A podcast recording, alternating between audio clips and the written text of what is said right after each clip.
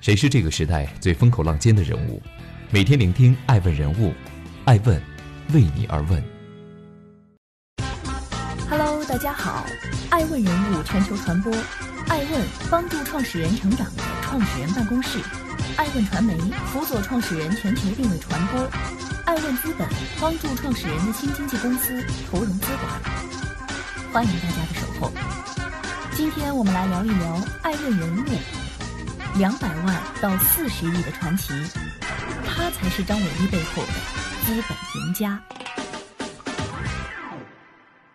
北京时间三月八号，国际劳动妇女节，在拉斯维加斯举行的 UFC 女子草量级冠军赛上，卫冕冠军中国小胖张伟丽成功击败五届 UFC 冠军乔安娜耶德尔泽希克，迎来了自己的第二十一连胜。身披五星红旗，这个身材娇小的女孩用自己的拳头诠释了什么是属于中国的伟大美丽。而张伟丽这次的破圈扬名，也让 UFC 这项赛事被全国人民所熟知。UFC 中文名字叫做终极格斗冠军赛，是目前世界上最顶级的职业 MMA 赛事。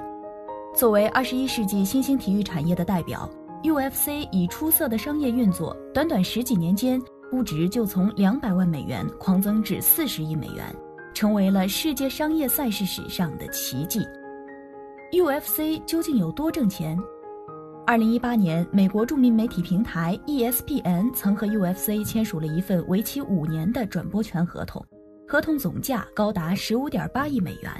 以此核算，在不计算门票、付费点播和周边产品售卖的情况下，仅此一项就为 UFC 带来了每年三点一六亿美元，约二十亿人民币的巨额收入。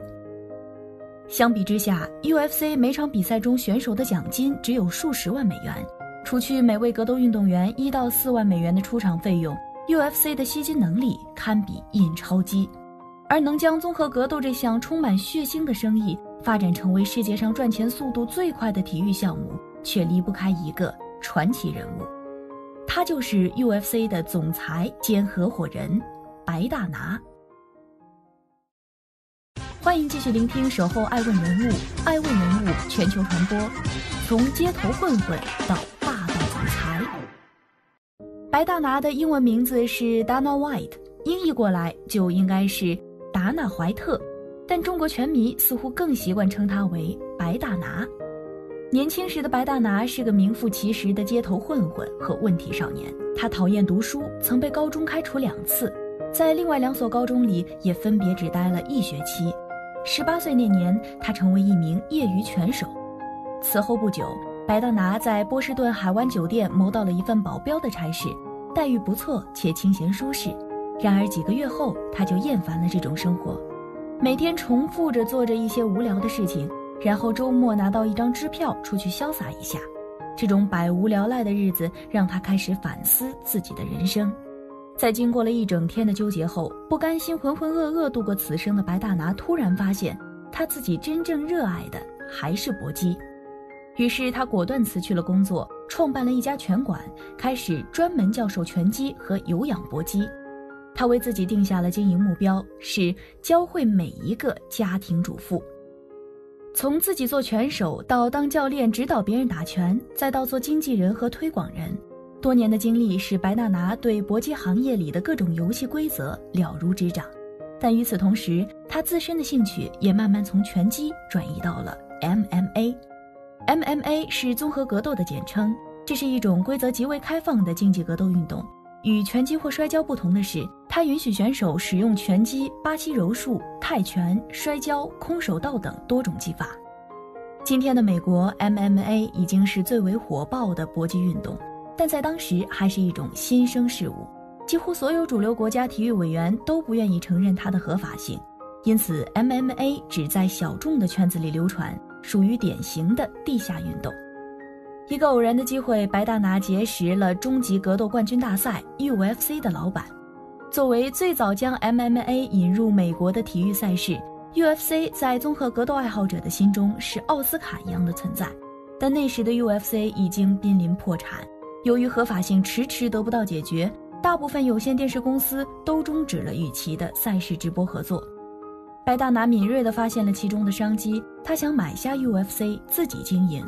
经过几轮交涉，对方最终同意以两百万美元的价格出售 UFC 的经营权，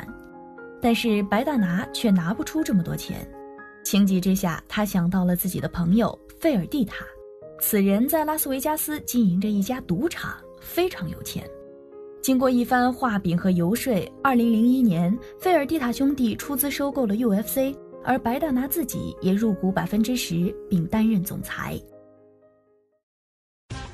欢迎继续聆听《守候爱问人物》，爱问人物全球传播，无与伦比的商业。为了拯救 UFC，白大拿做的第一件事情就是重塑综合格斗赛的形象，使其合法化。他明白必须改变 UFC 过去在人们心中的血腥的形象，于是他和国家体育委员会一起修订 MMA 规则，力图使这项运动变得更加可控和安全。譬如规定不准踢打已经倒地的对手的头部和脊椎，赛前执行严格的体检制度等等。同时，为了避免引发观众的误解和联想，白大拿还把 UFC 的经典口号 “There are no rules”（ 这里没有规则）改为了。As real as it get，你看到的都是真实的。合法化问题解决后，白大拿敏锐地意识到，UFC 要打出名气，必须依托主流媒体的力量。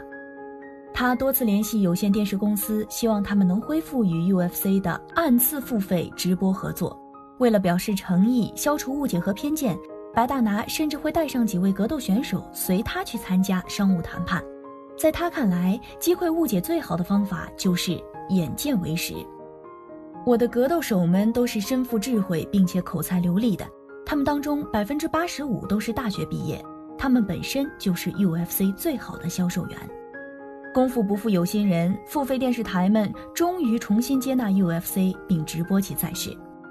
二零零四年，随着 MMA 运动的日益火爆，白大拿终于迎来了自己人生的梦幻翻盘点。那一年，他与 Spike TV 联手打造的综合格斗真人秀节目《终极格斗》热播。这档真人秀节目从全美范围海选了十六位未签约的普通拳手，过他们五十天的训练生活，胜出者将成为 UFC 的签约拳手。一夜之间，UFC 开始进入公众视野，并成为主流体育项目，而节目本身更为公司带来了数亿元的利润。一个脱胎于格斗行业的庞大帝国，在白大拿手中魔术般的诞生了。没人能像白大拿那样，因为他是一个无与伦比的商人。UFC 的主持人曾对他如此评价。欢迎继续聆听《守候爱问人物》，爱问人物全球传播，UFC 的中国资本故事。MMA 综合格斗的飞速发展。也让中国资本嗅到了商机。二零一六年初，包括 WME、IMG、黑石集团、华人文化产业投资基金以及大连万达集团的四位买家同时向 UFC 抛出了橄榄枝。彼时，王健林正在国外各种买买买。二零一五年，万达刚刚出资四千五百万欧元买下了西甲豪门马德里竞技队百分之二十的股份。并斥资十点五亿欧元收购瑞士盈方体育传媒集团百分之六十八点二的股份，同时以六点五亿元获得世界铁人公司百分之百的股权。万达正在做和接下来要做的事情，就是尽可能去收购国际体育产业的 B 端公司，从而逐渐扩大中国在世界体育领域的话语权。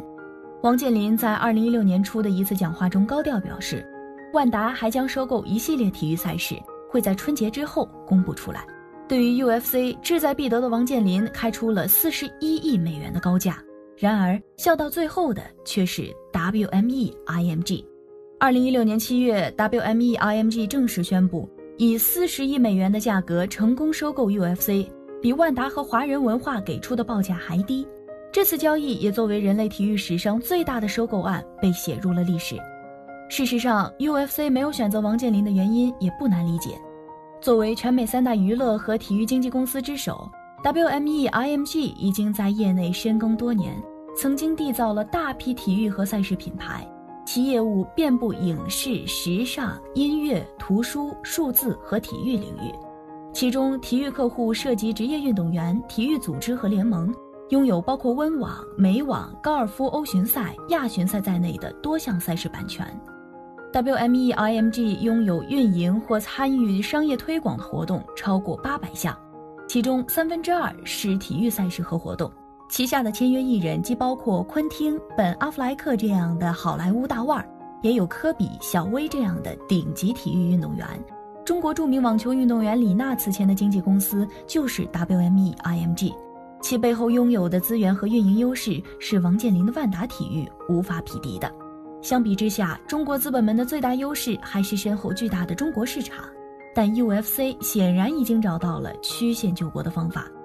就在收购完成的同一年，WME IMG 宣布将与红杉资本和腾讯一起在中国开展业务。现在是大幅进军中国体育和娱乐市场，帮助 WME IMG 取得成功的绝佳时机。红杉资本全球执行合伙人沈南鹏曾对此表示。我们希望通过此次合作，帮助该公司在中国市场获得更大的成功。在此之后，UFC 明显加快了在中国市场的布局。二零一七年七月三十号，白大拿宣布将举办 UFC 中国站比赛，首场比赛将在上海的梅赛德斯奔驰中心举行。二零一九年，UFC 进一步将亚太区总部从新加坡搬到了中国上海，显示出 UFC 正在将更多重心放在了中国市场。而在造星方面，二零一七年的时候，UFC 只有七位中国籍选手，且没有一人登上排行榜。到二零一九年，UFC 中国籍的选手增长到十位，其中有三位登上排行榜。本次张伟丽卫冕冠军，更是让 UFC 免费在中国大打了一次广告，推动这项赛事在中国的发展。而在更大的意义上，格斗类运动对于中国这个稍显保守的东方国度来说，或许也将迎来一个新的机遇期。爱问是我们看商业世界最真实的眼睛，记录时代人物，传播创新精神，探索创富法则。微信搜索“爱问人物”公众号，查看更多有趣又有料的商业故事。